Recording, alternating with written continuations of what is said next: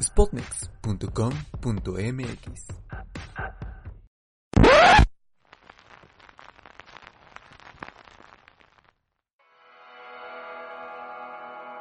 Tal vez se terminó el libro, pero no la historia. Siempre hay más en Contraportada. Espero se encuentren cómodos con sus pensamientos y serenos con sus sentimientos, pues en Contraportada trae para ustedes un episodio más del especial de terror. Yo soy Aide Barrera y les doy la bienvenida al segundo vinilo de esta temporada.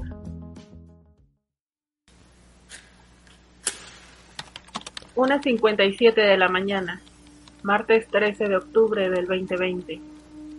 Supersticiones locales me han sugestionado, lo suficiente como para escuchar el aire silbar en mi oído, como si intentara contarme algo, solo a mí.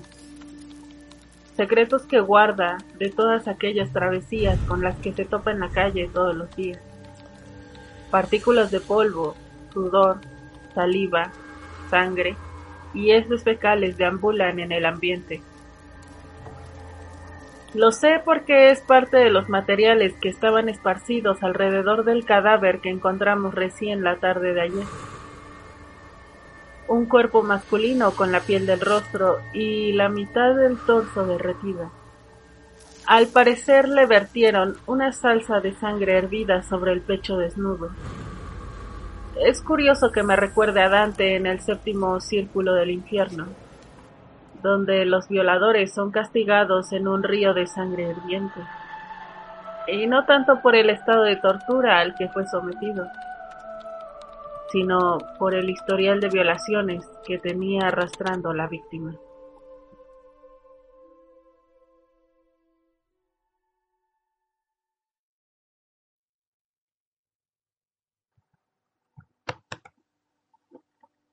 Policías y asesinos es una de las temáticas más utilizadas en la narrativa literaria para hacer suspenso.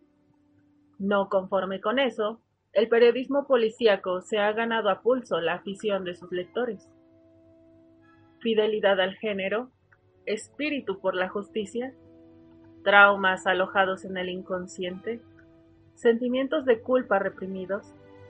Bueno, cada lector es diferente y cada uno tendrá sus propios motivos.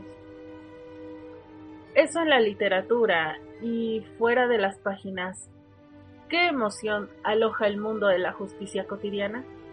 Donde la ley se la pasa dando vueltas constantes, revolotea en pasos cerrados, lidiando posiblemente con el enemigo equivocado. Por su parte, Thomas Harris comienza describiendo muy de cerca la huella que dejaron unas cuantas escenas con amplias cantidades de sangre. Dicen que no puedes escribir de algo que no conoces.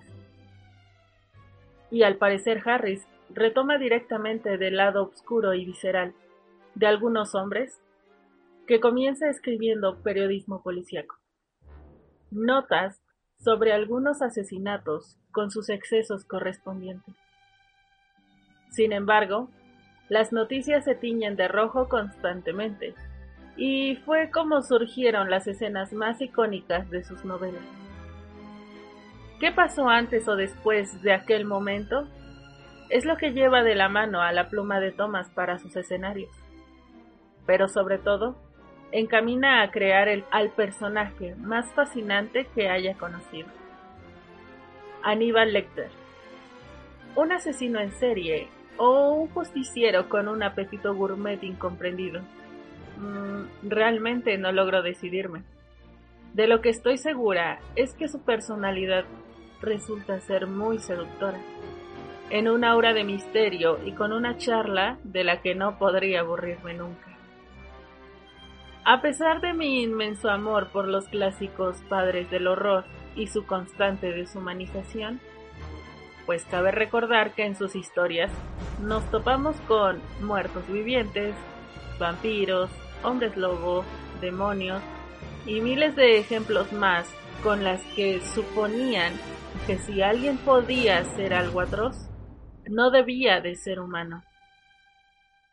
Ojo, estamos hablando de la época romanticista, con Mary Shelley, Alan Poe, Oscar Wilde, Lovecraft y muchos otros, donde el hombre consideraba que si alguien podría ser una amenaza, no creían que podría ser él mismo, pues ser agresivo o visceral era sinónimo de salvaje. Pero en el fondo todos sabían lo que la ambición, la guerra y la supervivencia son capaces de hacer en los humanos. Más temprano que tarde, tanto lectores como escritores dedicaron su tiempo a desahogar sus miedos de posguerra en nuevas criaturas que nos arrebatan la paz del sueño. Entonces, ¿qué tan humano puede ser un monstruo? ¿O qué tan monstruoso puede ser un humano? Comencemos hablando de justicia, una percepción que motiva a tomar acción de determinada manera. ¿Hasta qué punto se considera que algo es justo? ¿Cuál es el castigo o la recompensa más justa para cada cosa? ¿Las leyes son realmente justas? ¿Las religiones? ¿Los protocolos? ¿Lo suficiente como para limitar nuevas agresiones, asesinatos y otros actos sanguinarios? ¿Necesita ser un instinto salvaje el detonante para sobrepasar determinados límites que deformen nuestro sentido justiciero? ¿Y cómo medir todo esto? Por ello, lo desconocido en las excepciones puede resultar muy seductor, atractivo e incluso delicioso. Así, el silencio de los corderos o el silencio de los inocentes es una novela que atrae, envuelve y enamora con la voz de Aníbal Lecter. Es el misterio que envuelve al propio personaje lo que motiva a continuar leyendo la constante charla, con el fin de averiguar un poco más de la historia, aunque en lo personal estaba más interesada en el propio personaje. Esa seducción que te corrompe el sentido de justicia, que destruye la motivación original, cayendo en tentación. Espero de todo corazón no decepcionar a los lectores y seguidores de Aníbal, pues sé que son historias que dan para mucho más, y que la complejidad del personaje no se puede resumir tan fácil. Sin embargo, les dejaré material complementario en nuestras redes sociales. No olviden darse una vuelta en el blog de spotmex.com.mx además de la programación semanal, que se extiende de lunes a sábado con una nueva integrante. Te damos la bienvenida, tú sabes quién eres. De momento me despido, pero continuaremos el próximo martes con el lado B de este vinilo. Aquí, en contraportada.